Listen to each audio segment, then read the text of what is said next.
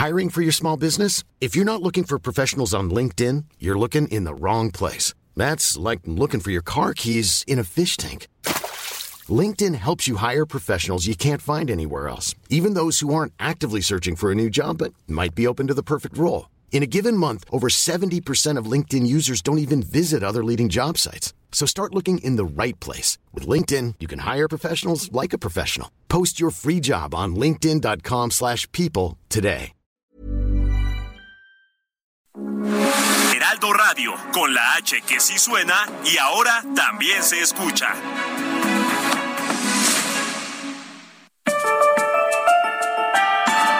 Esta es la mesa de análisis a fuego lento, bajo la conducción de Alfredo González Castro en el Heraldo Radio. Iniciamos.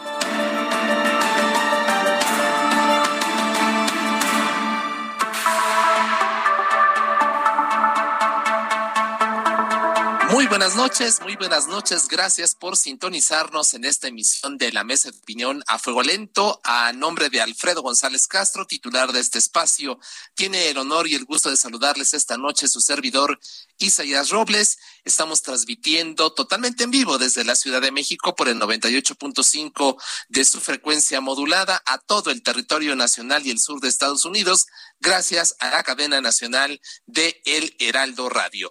Hoy abordaremos dos temas muy importantes. Uno que estuvo vigente a lo largo de, todo el día y por supuesto desde ayer por la tarde noche, el infierno en el santuario Black Jaguar, White Tiger, allá en el Ajusco, en donde había más de 200 especies animales que estaban en el absoluto abandono.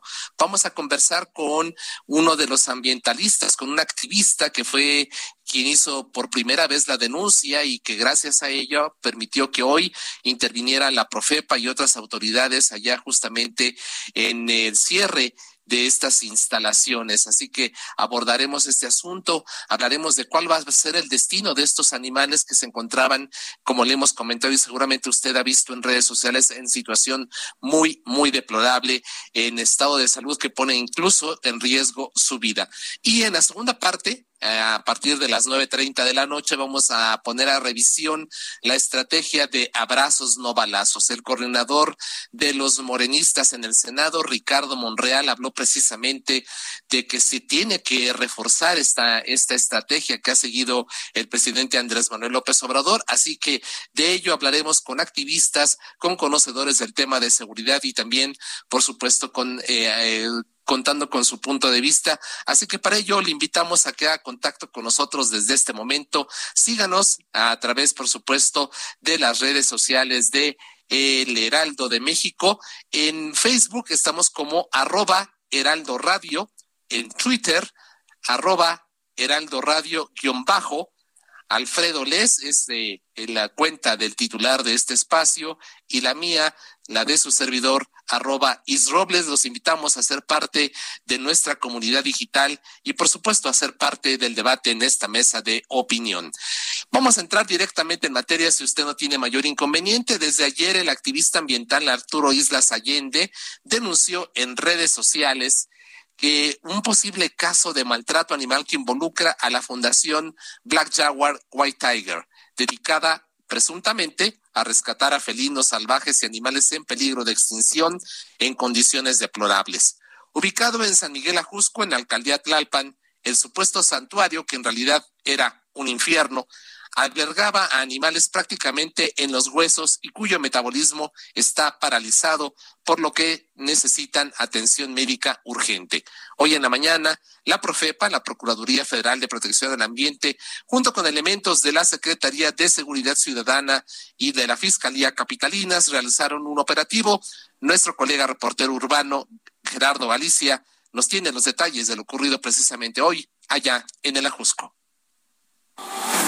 Los 190 leones, tigres y jaguares de la Asociación Jaguar Negro Tigre Blanco, ubicado en el Ajusco, quedarán bajo resguardo de la Procuraduría Federal de Protección al Ambiente mientras se realizan las indagatorias para poder determinar si hubo o no maltrato animal y violaciones al trato digno de los mismos. Luego de la diligencia, donde participaron inspectores federales de Profepa, elementos de la Fiscalía General de Justicia de la Ciudad de México y Secretaría de Seguridad Ciudadana, se lograron asegurar 190 grandes felinos, 17 primates, dos coyotes, además de cuatro perros y dos burros, siendo estas últimas dos especies las primeras en abandonar el llamado santuario, pues fueron trasladados a las instalaciones de la Brigada de Vigilancia Animal en Cuemanco. Al lugar ubicado cerca del kilómetro 13 de la carretera panorámica Picacho Ajusco, acudió el presidente de la Asociación de Zoológicos, Criaderos y Acuarios de México, Ernesto Zazueta, y al respecto mencionó lo siguiente. Lo que hemos visto de manera pues a distancia,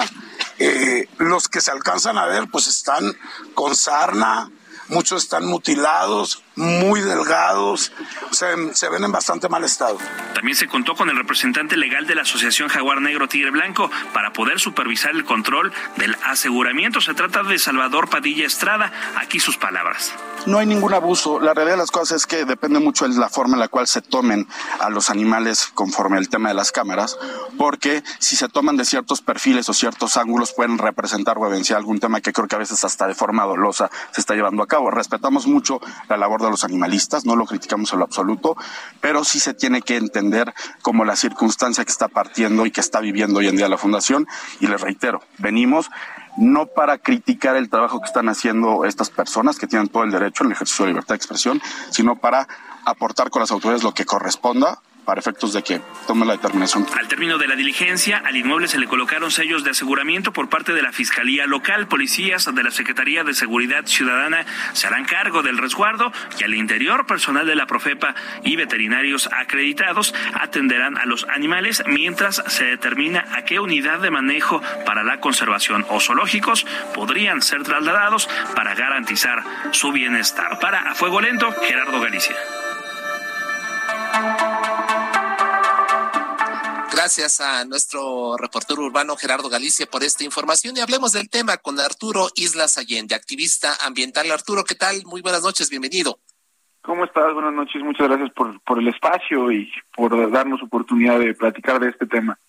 Al contrario, Arturo, muchas gracias. Ayer en tus publicaciones en redes sociales hablabas de el infierno en la tierra te quedaste corto después de lo que pudimos observar hoy y después de lo que encontraron los inspectores de Profepa y agentes de la Fiscalía. ¿Qué nos puedes comentar? Sí, mira, lo que me ahorita que está escuchando el recuento, el resumen que presentas, escucho al representante legal. Yo si fuera el representante legal de Eduardo Serio de la Fundación, ni me paro ahí a dar vergüenzas, ¿no? Eh, pero bueno, qué bueno que él dio la cara y Eduardo no, ¿no? Porque finalmente alguien tenía que dar la cara, pero digo, todavía me genera un sentimiento de bastante rabia el ver que todavía puede haber alguna persona que responda por este personaje que ni siquiera desde que empezó esto se ha parado ahí. Eh, dice que estamos tomando con las cámaras los perfiles. No, mira, hoy estuvo un reportero urbano de justamente haciendo este reportaje de, del espacio en el que en el que ustedes liderean en los medios y, es impresionante que yo esta vez quise que hasta los mismos periodistas, los mismos reporteros, los mismos ciudadanos fueran ciudadanos, eh, perdón, fueran observadores y fueran denunciantes. Y los llevé al lugar en donde yo hice toda esta investigación, que era unos terrenos aledaños. Y pues bueno, los leones los han tomado de frente, de lado, de otro lado, de panza, de espaldas, están raquíticos. Y para mala suerte el representante legal, pues ya los veterinarios están dando los partes médicos, la gran mayoría de ellos están en un 15, 20% de su grasa corporal, unos no pueden tener contención química, por química es que los duerman para moverlos. Estamos en un problemón, porque mover a los 200 felinos va a ser un tema y tratar de evitar que no se nos, no perder ninguno, eso es lo más difícil. Entonces, eh, pues ese representante legal que no sea chorero y mentiroso, y a los maltratadores de animales al código penal, ¿no? Y que mejor eh, el encubrir esto, pues es un delito, como el mismo fundador, ¿no? Claro. Eh, Arturo, ¿qué hay detrás de esta fundación de Black Jaguar, White Tiger? ¿Qué se sabe de su dueño, Eduardo Aserio? Eh, ¿Qué nos puedes platicar? Eh, ¿Qué has investigado de, cerca este tema? Mira, yo desde hace siete años estuve sentado con Rafael Paquiano, secretario de Medio Ambiente de la Semarnat, del, de, de, Enrique Peña Nieto y le dije, esto va a tener problemas a futuro. Por sentido común esto no está bien. Apoyaban a la fundación, le mandaban felinos. A mí me van a decir, ay, pero es que antes la fundación no era así. Muy sencillo. Desde el principio la fundación juntaba leones, tigres y jaguares. Los leones son de África, los jaguares son de América y los tigres son de Asia. Por alguna razón así es la naturaleza. No viven juntos, ahora mételos a todos a una jaula. Desde ahí dije, es una locura. ¿Por qué este gobierno no apoyó a las verdaderas instituciones? ¿Por qué a estos farsantes? Pues porque hay ahí una red de desvío de recursos impresionante, porque se está destapando una cloaca que a nadie le conviene y porque dieron permisos para tener felinos, grandes felinos, en el Pedregal, porque ahí comienza la fundación, en el Pedre, en una casa el Pedregal. ¿Qué secretario de Medio Ambiente en su sano juicio firma un permiso en el Pedregal? Y ahora, ya que las cosas han avanzado, te quiero decir que el lugar es clandestino, no cuenta con permisos, no cuenta con registros. Una colega tuya, Paola Rojas, entrevistó hoy en la mañana a Eduardo Serio, y Eduardo Serio eh, contesta que hay un registro, pero en otro predio. ¿Cómo? O sea, en este no lo hay. Entonces ya entraron las autoridades, ya, ya confirmaron, no hay UMA, no hay PIMS. Y olvidándonos de todo esto y el lavado y esta fundación y que van las estrellas, iban las estrellas a tomar sus fotos con los cachorritos, eh, Katy Perry, Maluma, Kim Kardashian, miles de dólares, donaciones de millones de dólares, Hublot con Ricardo Guadalupe, Orlinsky, o sea, tipos que venden esculturas de 200 mil dólares, relojes de a millón de pesos. Pues eso es Hublot, ahí traía, vean las fotos de Eduardo Serio con sus relojotes. ¿Tú crees que con esos relojotes no le alcanzaba para darle de comer en la pandemia a los felinos? Este cuate es un sociópata, narcisista, y creo que lo diga al aire, hijo de la chingada. Así lo tenemos que llamar todos los mexicanos, porque maltratadores de animales, eh, abusadores eh, de niños, eh, tienen un código diferente entre la misma mafia, ¿eh? Hasta los mismos mafiosos, ¿no? alucinan a estos maltratadores de animales. Déjalos en una jaula sin comida meses. ¿Qué, qué, les explico? Es como le decía, perdón que te interrumpa, pero me preguntaban los periodistas, el mismo de tu espacio, ahí en el lugar, me decía, imagínate que, que el activista te dice, voy a buscar un asesino serial y te voy a llevar en el momento que hace el asesinato y lo vas a estar grabando. ¿Vas a estar siendo testigo o me vas a decir, oye, en verdad lo está matando, oye, en verdad está enterrando el cuchillo? Yo hice esto para llevarlos y ellos sean testigos. O sea, tu reportero urbano no fue a hacer un reportaje, fue a hacer una denuncia. Él vio los animales. No es Arturo Islas Allende. Ahí está, no puedes tapar el sol con un dedo. Hablabas, Arturo, hace unos momentos de autoridades que en su momento dieron los permisos para que operara este presunto refugio y no solamente en el Pedregal, sino posteriormente en el Ajusco. Eh, ¿Quiénes, tienes nombres de quiénes serían los corresponsables de la tragedia que hoy estamos viviendo? Rafael Paquiano, del Aro, ex procurador de Profepa, eh, hay eh, una gran complicidad que esa es involuntaria de muchos empresarios y personalidades famosas que apoyaron a la fundación y confiaron en estas personas y ellos no no, no es para juzgarlos porque ellos lo hacen de buena fe. ¿Tú crees que el dinero va a llegar a un, a un buen lugar? Hablemos de Ricardo Salinas Pliego, Fundación Azteca le dio 6 millones de pesos. En un en vivo de ayer dije, Ricardo, aquí está tu lana. Orlinsky dio no sé cuántos millones de dólares aquí está tu lana. Maluma vino a tomarse una foto acá con, aquí está el resultado de darle publicidad a pendejos. Perdóname y disculpa que utilice yo este lenguaje en Radio Nacional, pero yo no encuentro otra descripción a una persona que es capaz de dejar a los animales sin comer. Mira, nada se compara. Es más, nunca pensé decir que los, los, los animales de los circos estaban mejor en el espectáculo que en este holocausto. Por lo menos comían. O sea, seamos sinceros con esto. Los cirqueros tienen, tenían gorditos a sus leones. Eh, mi elefante está a reventar. Lo que te quiero decir es, y quiero ser muy puntual con eso, nada. Eh, los comerciantes de animales eh, les dan de comer a sus animales. Los criadores de reses para alimento humano las tienen gordísimas pastando en los llanos. No sé, no sé cómo describir a una persona que es capaz de tener a 200 felinos al borde de la muerte salir un representante legal a decir que es porque las cámaras los tomaron de, diferentes perfiles cuando tienes a 400, 500 personas grabando en vivo. No, no o sea, de verdad es que es una burla. Más bien yo creo que aquí la presión ahora, quiero agradecer a Omar Harfush, a Claudia Sheinbaum, eh, a María Luisa Albores, la secretaria de Semarnat, a Blanca Alicia Mendoza, procuradora de Profepa. Yo hice el video y lo subí el domingo y a las 7 de la mañana, a la noche ya había inspectores dando vueltas, a las 7 de la mañana ya estaba la Profepa adentro, al otro día Omar Garfús ya tenía clausurado y tomado el predio. Ahorita ya está ASCARM porque estoy en las juntas de ASCARM eh, apoyando todo lo que puedo a las autoridades. Ya entraron hoy veterinarios a atender a los animales, a darles de comer. Pero ¿sabes qué sigue? Que, que Claudia Sheinbaum, por esto ser un delito en la Ciudad de México, vaya con toda la ley sobre el responsable. Lo tiene que meter al bote. Hay una cantidad de delitos ahí. Hay fosas con huesos enterrados. Son animales en peligro de extinción. Tenemos que ver juicios internacionales. No estamos hablando de uno ni de dos, estamos hablando, él decía hace poco, mis 400 niños, hay 190, la fundación llegó a tener 650, ¿dónde están todos los demás? Él dice, todos son rescatados de los circos, hay animales de tres años, lo de los circos fue hace siete. Hay una bola de contradicciones en sus propias declaraciones. Si Eduardo está escuchando esta entrevista, ya no salgas a hablar, estás poniendo todavía más la, la soga al cuello. Y está escondido, está prófugo. Yo espero que el presidente Andrés Manuel, así como yo, yo, mira, he hecho lo del tren Maya, pero también le echo porras cuando hacen las cosas bien chingonas como esta. Vayan con todo el peso de la ley, sigan la cadenita y van a encontrar una cloaca de muchas cosas y desvío de recursos. El SAT va a encontrar cómo han desviado los recursos ahí. Exacto.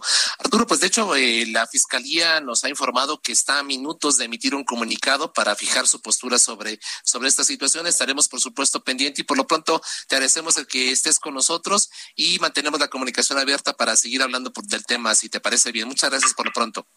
A tus órdenes y gracias por el espacio. Buenas noches. Al contrario, Arturo Islas Allende, activista ambiental, 9 con 15. A fuego lento. lento. Bueno, ahora hacemos contacto con Ernesto Zazueta. Él es presidente de la Asociación de Zoológicos, Criaderos y Acuarios de México. Hace eh, Ernesto, ¿qué tal? Muy buenas noches. Gracias por estar con nosotros y aceptar esta invitación. ¿Qué tal? Buenas noches. Gracias a ustedes por la atención. Ernesto, ¿cuál será el destino de estos 190 felinos mayores? Estamos hablando de leones africanos, leones blancos, tigres, jaguares, pumas, 17 primates, dos coyotes eh, rescatados de este supuesto refugio. ¿Qué va a pasar con ellos, Ernesto? Fíjate lo primero que vamos a hacer, que bueno, ya empezamos el día de hoy. Eh, nosotros somos una asociación que contamos pues con muchos especialistas en animales silvestres. Eh, ya tuvimos varias reuniones para ver las estrategias. Hoy empezamos, nos dio entrada Profeta, pues es algo, ellos tienen sus procesos legales y no podemos interrumpirlos porque después pues no, no se va a llevar las cosas como deben de ser. Entonces nosotros fuimos respetuosos de sus tiempos legales y el día de hoy en la tarde pudimos entrar a atender a los animales. El día de hoy lo que se hizo fue hidratarlos. los animales pues se encuentran en muy, muy mal estado. Yo personalmente entré porque a mí me no me gusta que me cuenten, a mí me gusta constatar las cosas y pues es una pasión que yo tengo por los animales y que me gusta realmente verlos, ¿no? Entonces, esta mañana empezamos con eso, o esta tarde, mañana los vamos a valorar con los especialistas de la asociación y después de eso, eh, ya que ver cómo están de salud, eh, bueno, más bien están mal, pero ¿qué podemos hacer eh, para moverlos? Se va a contemplar llevarlos a los diferentes zoológicos del país. Te comento que el gobierno no tiene lugares para albergarlos porque pues antes había los CIDs de Semarnat, ya desaparecieron entonces, es por eso que nosotros estamos coadyuvando con las autoridades y la verdad, pues no es algo muy fácil. Son casi 200 felinos que comen, ya te imaginarás, que tanto, o sea, es mucho, pero la verdad nosotros lo que queremos es el bienestar de los animales y por eso es que estamos apoyando esto.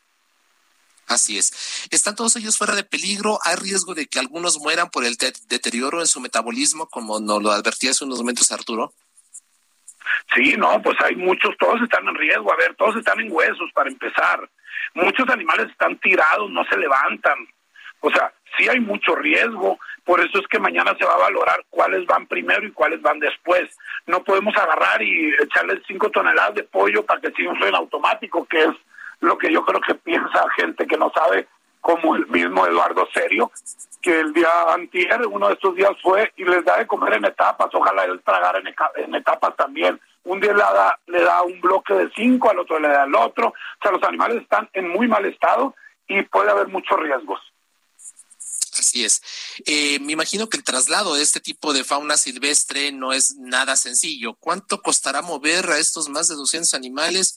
¿Cómo se va a financiar este traslado? ¿Y cuáles son los zoológicos que eventualmente a los que podrían ser eh, su, su sede, su, su hogar en el futuro próximo? Sí, en efecto, no es nada fácil el traslado, el manejo requiere de, pues, de fármacos para manejarlos requiere de contenedores, de pues camiones y no para ahí, porque cuando llegan al zoológico, pues hay que estabilizarlos, hay que rehabilitarlos. O sea, es una operación que cuesta más de 5 millones de pesos hacer este movimiento, porque van a toda la República y es muy caro todo lo que tenga que ver con ellos, desde su salud y todo. Entonces, es una operación que vale entre los 4 o 5 millones de pesos, más lo que se acumule, porque, pues, eh, no para ahí. Cada zoológico se tiene que hacer cargo de sus animales y, y levantarlos, esa es la realidad, ¿no? Claro. Eh, ahora, ¿cuál es la situación de los zoológicos que tampoco le han pasado bien? Digamos, venimos de dos años de pandemia, la gente no acudía a ellos, no había ingresos. Eh, ¿Cómo está la situación de los zoológicos a los que finalmente van a tener que llegar estos animales? Pues fíjate que buena pregunta, pues no es, situación no está muy bien y te voy a comentar algo muy importante también, que nosotros tenemos muchos, muchos animales de las autoridades en custodia y es mucho el dinero que se invierte en ellos. Eh, claro, lo hacemos con gusto porque pues es o sí o sí, eh, pero sí la situación es complicada y más que, que vendimos de la pandemia, como dices tú. Eh, y sabes qué, me gustaría agregar algo que no, no está dentro del contexto de lo que estamos platicando en este momento, pero ojalá esto sirva para que toda aquella persona que está atrás de su computadora opinando que los zoológicos somos una pesadilla, una cárcel, no sé qué, se den cuenta y mejor se callen y se pongan a ayudar o que se callen porque lo único que estamos haciendo es ayudando a los animales.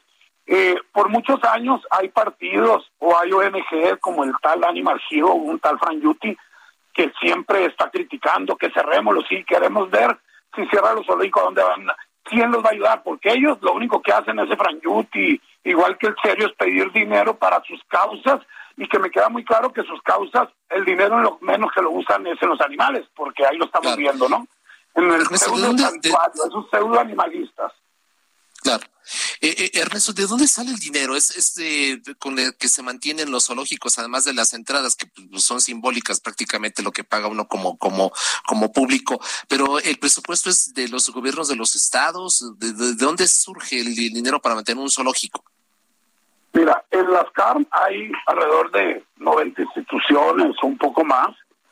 De esas, la gran mayoría son privados, son recursos son recursos eh, propios y que nos vemos realmente a veces pues en situaciones muy difíciles porque pues no está fácil, no está fácil el tema de la manutención y los recursos salen pues de la bolsa de nosotros, o sea, es apoquílenle y a ver cómo le hacemos porque no nos queda otra, porque el gobierno no se puede hacer cargo, sí, bueno, sí se puede, no quiere hacerse cargo de este tipo de situaciones pues los recursos salen de la bolsa de nosotros, o sea, para que tengamos una idea, Ernesto. Eh, para que tengamos una idea, ya estamos a punto de irnos al corte y, de acabar con esta conversación. ¿Cuánto cuesta la manutención diaria de un león de los que estaban precisamente allí en, en este refugio? Mira, la manutención de un, de un león debe andar aproximadamente al mes con medicamento, eh, incluyendo el alimento, medicamento y el cuidado, porque requiere de un cuidado humano, sobre los 20 mil pesos mensuales. 20 mil al mes, más o menos. Y estamos hablando solamente de 200 en este caso, más los que ya tienen, así que pues muy, muy difícil. Por último, en un solo minuto, Ernesto, ya ustedes presentaron una denuncia penal contra el Eduardo Oserio, el propietario de este supuesto santuario.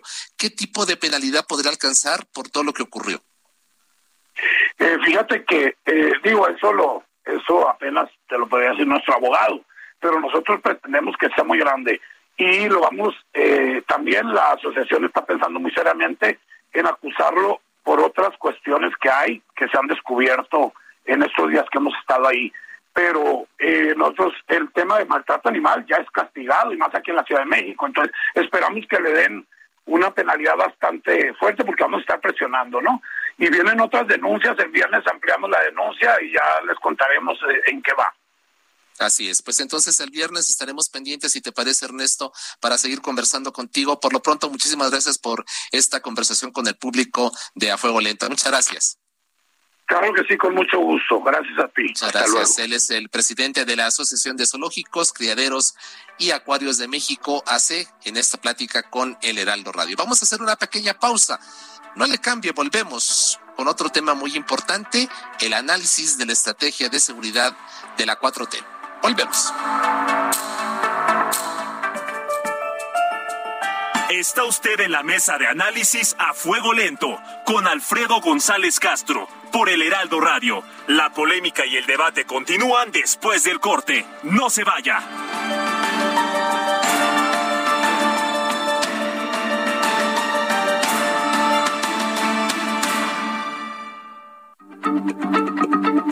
Heraldo Radio, la H se lee, se comparte, se ve y ahora también se escucha.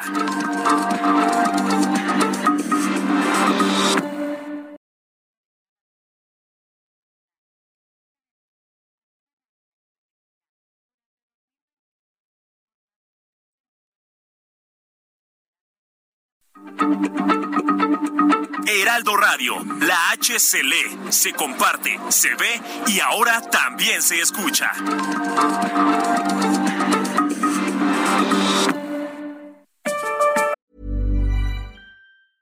Hiring for your small business? If you're not looking for professionals on LinkedIn, you're looking in the wrong place. That's like looking for your car keys in a fish tank. LinkedIn helps you hire professionals you can't find anywhere else, even those who aren't actively searching for a new job but might be open to the perfect role. In a given month, over 70% of LinkedIn users don't even visit other leading job sites. So start looking in the right place. With LinkedIn, you can hire professionals like a professional. Post your free job on linkedin.com slash people today.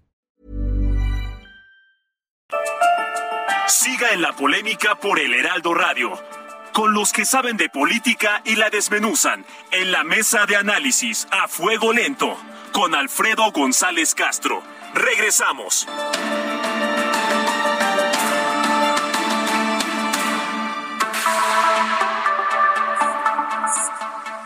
A la mesa de opinión a fuego lento. A nombre de Alfredo González Castro, titular de este espacio, les saluda esta noche su servidor Isaías Robles. Les recordamos que estamos transmitiendo totalmente en vivo por el 98.5 de su frecuencia modulada desde la Ciudad de México a todo el territorio nacional y el sur de Estados Unidos, gracias a la cadena nacional de El Heraldo Radio. Y bueno, ya durante la primera mitad estuvimos hablando ampliamente eh, sobre esta triste situación que se vive en este supuesto santuario, en este refugio, en donde pues una persona eh, daba cabida a cientos de animales, eh, muchos de ellos leones, en fin, fauna eh, salvaje, que presuntamente era rescatada para darle una mejor eh, forma de vida y que como ya lo estuvimos observando desde ayer, gracias a las imágenes de Arturo Islas, pues en realidad la situación del deterioro es totalmente impresionante. Ya escuchábamos a nuestros entrevistados, están en huesos, van a analizar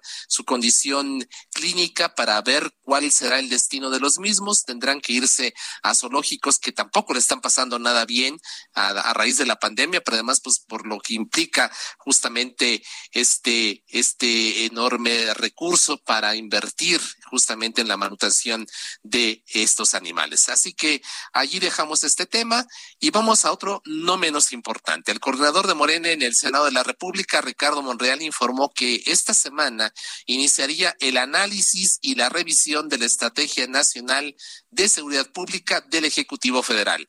Descartó que esto represente una confrontación con el presidente López Obrador y añadió que aunque la estrategia es la correcta, debe ser reforzada. Sin embargo, en Palacio Nacional tienen otros datos. Escuchemos lo que ha sostenido reiteradamente el presidente López Obrador. Tenemos que continuar con la misma estrategia porque eh, no se puede enfrentar la violencia con la violencia. Esto es polémico y nosotros pensamos de que hay que atender las causas y que eso es lo mejor. Hablemos del tema con Doria Vélez. Ella es directora de investigación del Observatorio Nacional Ciudadano. Doria, ¿qué tal? Bienvenida. Muy buenas noches. Hola, buenas noches. Un saludo a ti y a tu auditorio. Muchas gracias. Un primer comentario. ¿Cómo evalúas tú la estrategia de seguridad de la actual administración? Pues de entrada en el Observatorio Nacional Ciudadano nos hemos dado la tarea de analizar la estrategia, incluso eh, pues analizamos las líneas de acción que proponía López Obrador desde que era candidato y a raíz de eso hemos analizado la Estrategia Nacional de Seguridad Pública desde distintas perspectivas.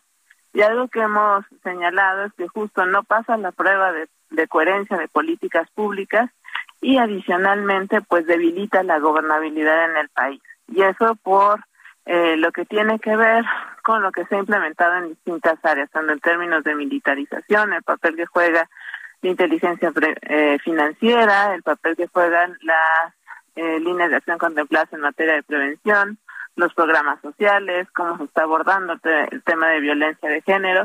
Y pues algo que hemos destacado es que más bien se le está dando un peso a lo que es la narrativa, escuchamos al presidente hablar de que se están atendiendo las causas de, de la violencia y de la incidencia delictiva en el país, pero realmente no cuentan con un diagnóstico fiable sobre ellos y adicionalmente, si verdaderamente eso es lo que se buscaba, pues los programas sociales que se encuentran implementados tienen algunas fallas de diseño que justo evitan que esos programas lleguen a quienes realmente están necesitándolos para evitar eh, ser eh, quienes detonan la violencia o la incidencia delictiva en el país.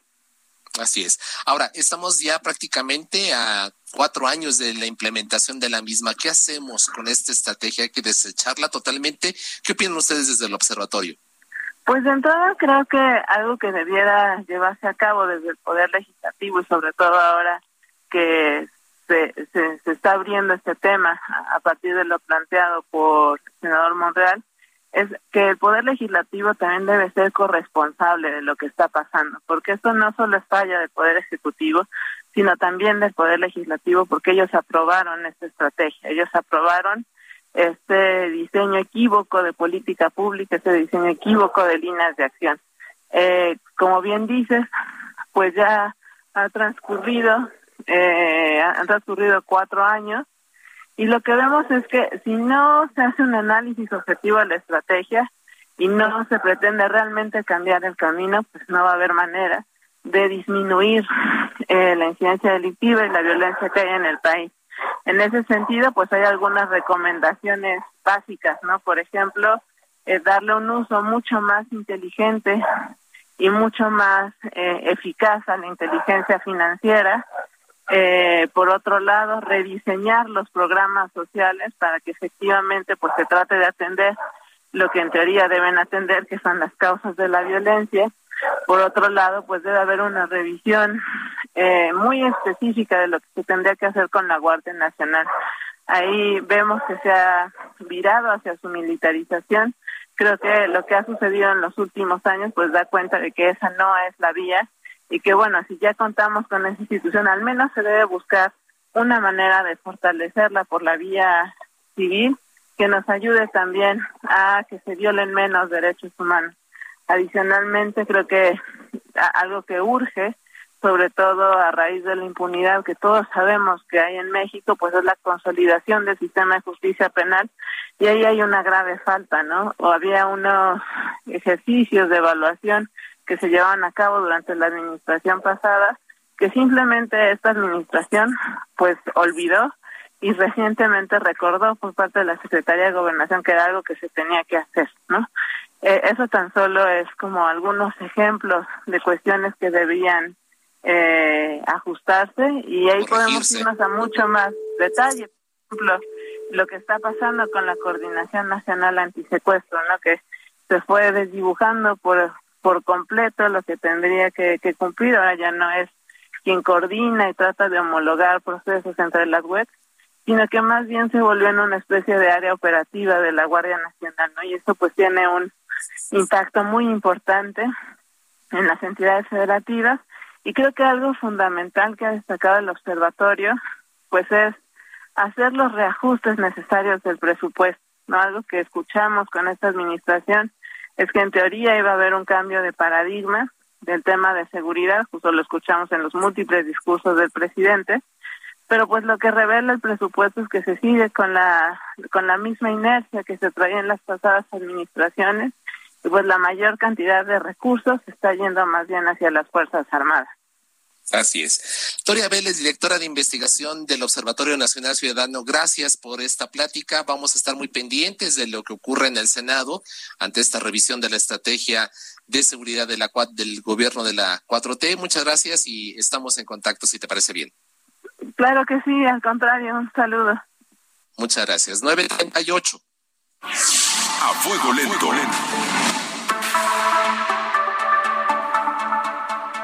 Y bueno, ahora establecemos contacto telefónico con Javier Sicilia, fundador del Movimiento por la Paz con Justicia y Dignidad y con quien siempre es un honor y un placer conversar. Javier, ¿qué tal? Bienvenido, muy buenas noches. Buenas noches, Isaías, buenas noches al auditorio. Gracias por eh, estar con nosotros y compartir tus puntos de vista. ¿Sirve la estrategia de, bala de abrazos, no balazos? Pues por supuesto que no. Este, ahí tenemos este, las cifras de desaparecidos, las cifras de asesinatos, las cifras de extorsiones. Bueno, es altísima. Y también se le olvida al presidente que ese es el tema de las víctimas, ¿no?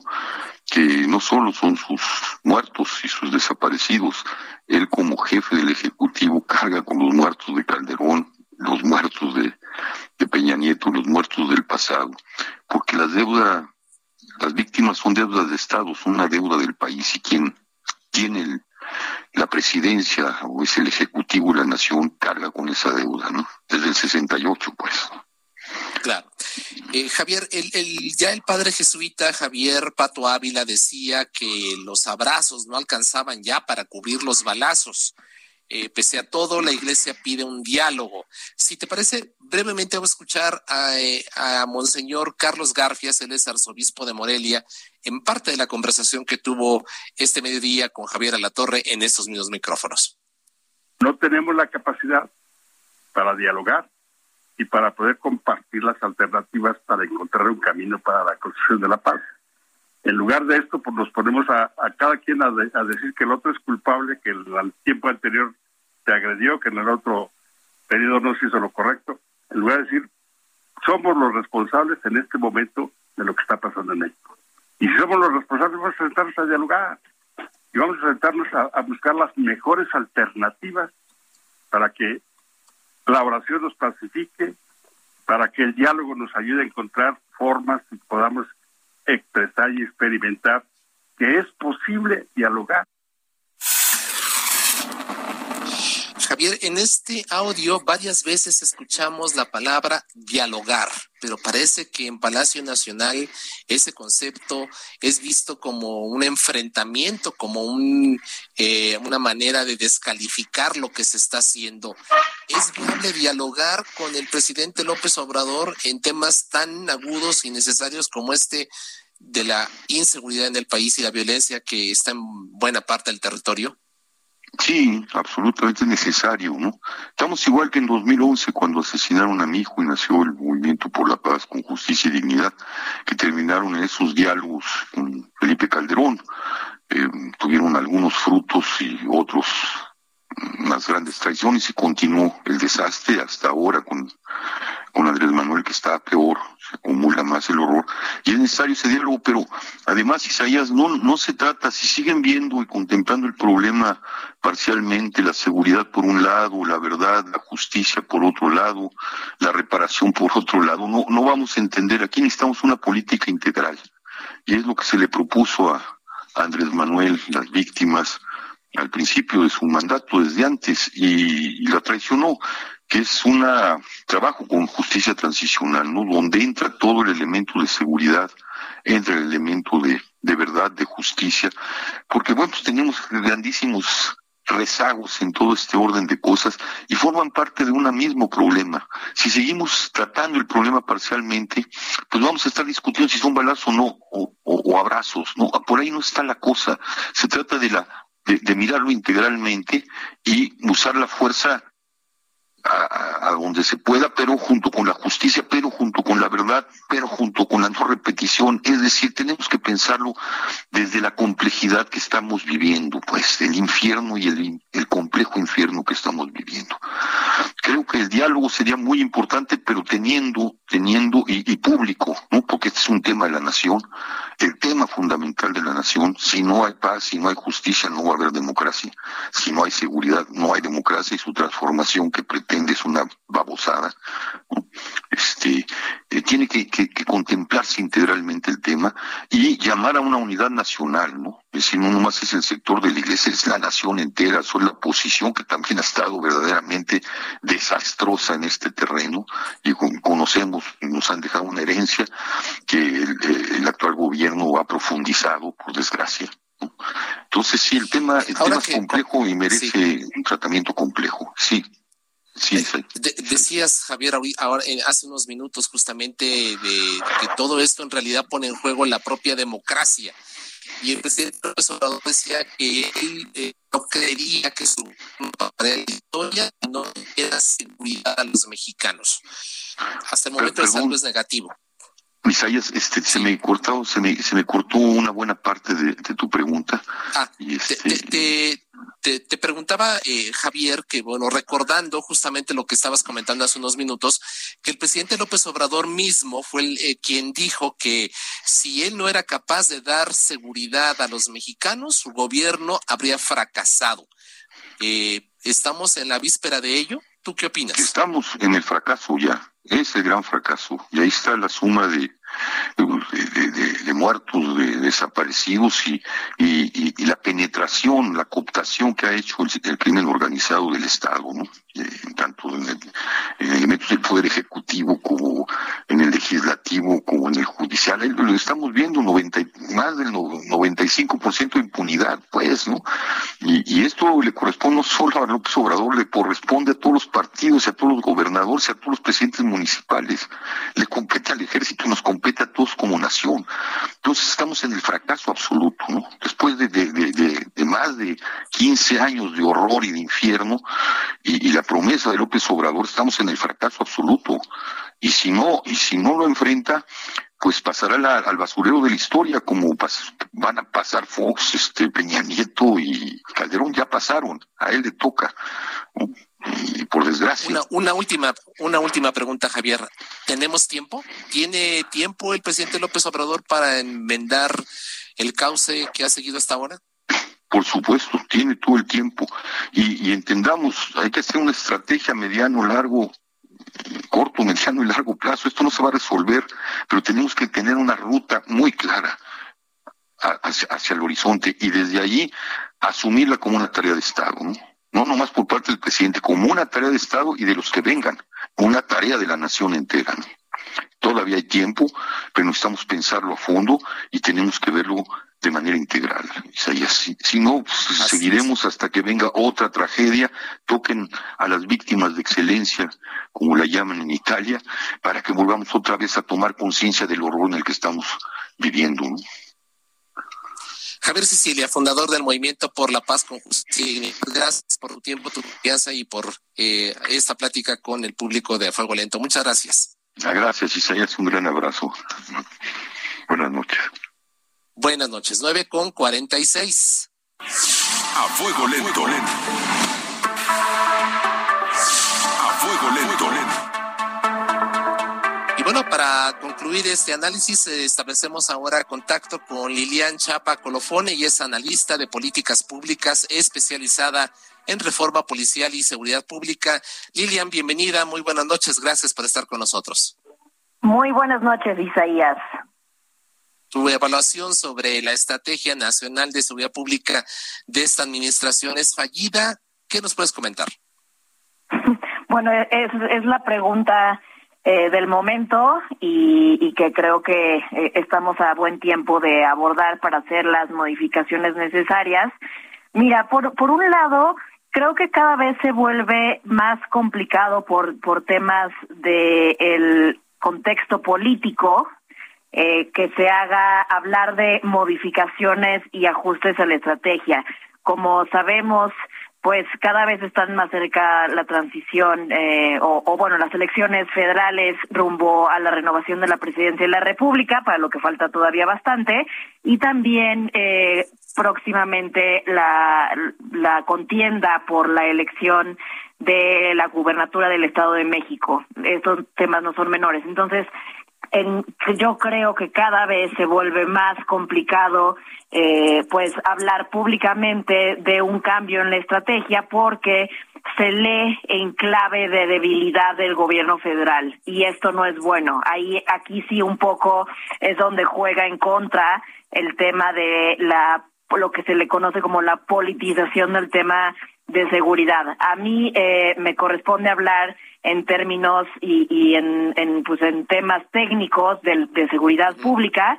Y pues por supuesto que nadie podría sentirse tranquilo a nivel nacional con el tema de, por ejemplo, la incidencia de homicidio, que, que pues por más que se reduzcan eh, en algunas decenas de los homicidios a nivel nacional de un mes a otro, pues no dejamos de estar en tasas muy preocupantes y muy lejos de las tasas de homicidio por cada 100.000 habitantes que teníamos antes de 2008, eh, pues antes de, la implementación de la estrategia de combate frontal al narcotráfico del presidente Felipe Calderón.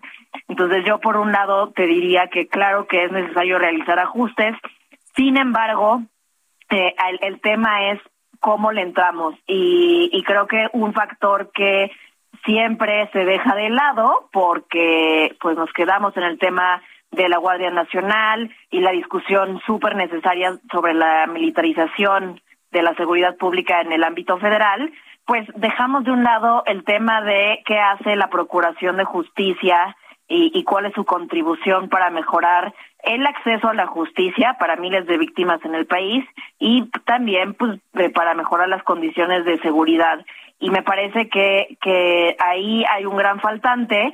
Eh, pocas veces se llama a hacer una revisión y una rendición de cuentas a, por ejemplo, a la Fiscalía General de la República y a las fiscalías estatales. ¿Qué están dejando de hacer las fiscalías estatales y la federal para llevar a personas que cometen delitos federales y delitos eh, del fuero común eh, pues qué están qué, qué se está haciendo la verdad es que como lo han dado cuenta como han dado cuenta instituciones como impunidad cero o las mediciones del INEGI eh, el por ejemplo el número de homicidios que queda sin eh, resolverse pues prácticamente llega a ocho nueve de cada diez. Esto es una señal inequívoca de que las fiscalías de todos los niveles están eh, pues siendo omisas eh, ante su obligación y esto repercute obviamente pues en la señal que se manda a las organizaciones criminales de que no hay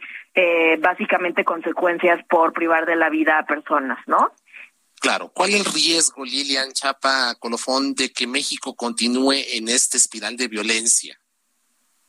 Pues mira, hay muchas implicaciones. La primera, por donde quieras verlo, hoy los empresarios de, eh, se eh, decían que incluso las inversiones están disminuyendo en México a raíz de que eh, pues las personas eh, que tienen pequeños y, y, y sí micronegocios pues son víctimas de un delito como la extorsión que es otro que, que queda sin, sin combatir y eh, pues eso te diría de un inicio, como eh, los efectos económicos que tiene eh, la falta de efectividad de las autoridades de justicia penal, pero también, eh, por ejemplo, el INEGI hace mediciones de cuánto le cuesta a la ciudadanía, eh, a un ciudadano común y corriente, pues protegerse del delito.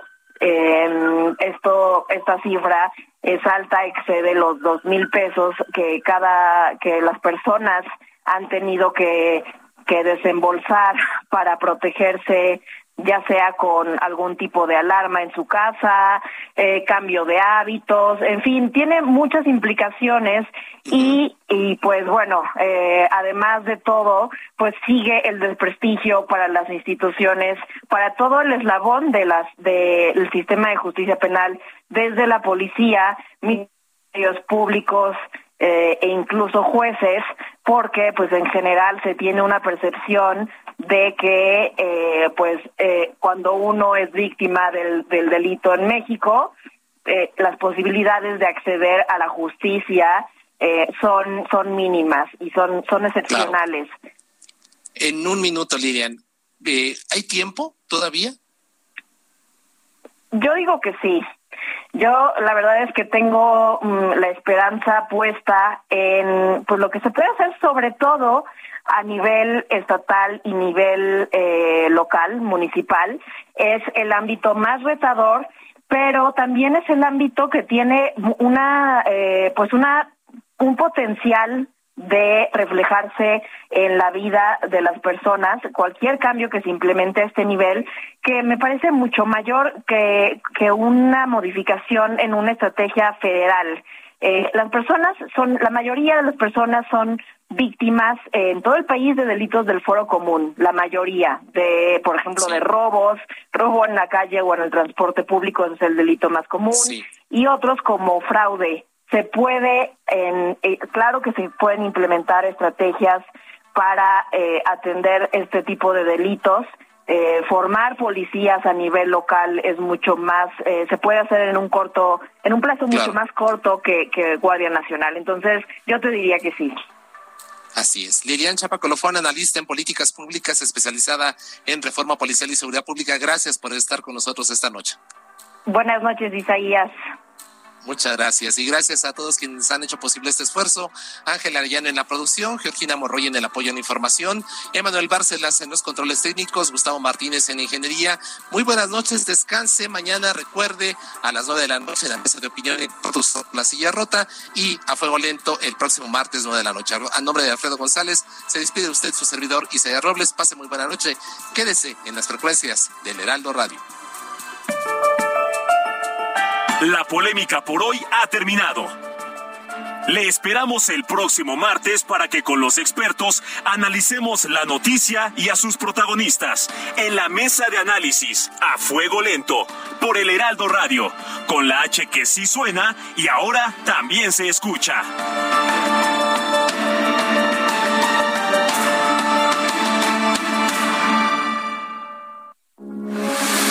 Radio 98.5 FM, una estación de Heraldo Media Group. Transmitiendo desde Avenida Insurgente Sur 1271, Torre Carrachi, con 100.000 watts de potencia radiada. Heraldo Radio, la H que sí suena y ahora también se escucha.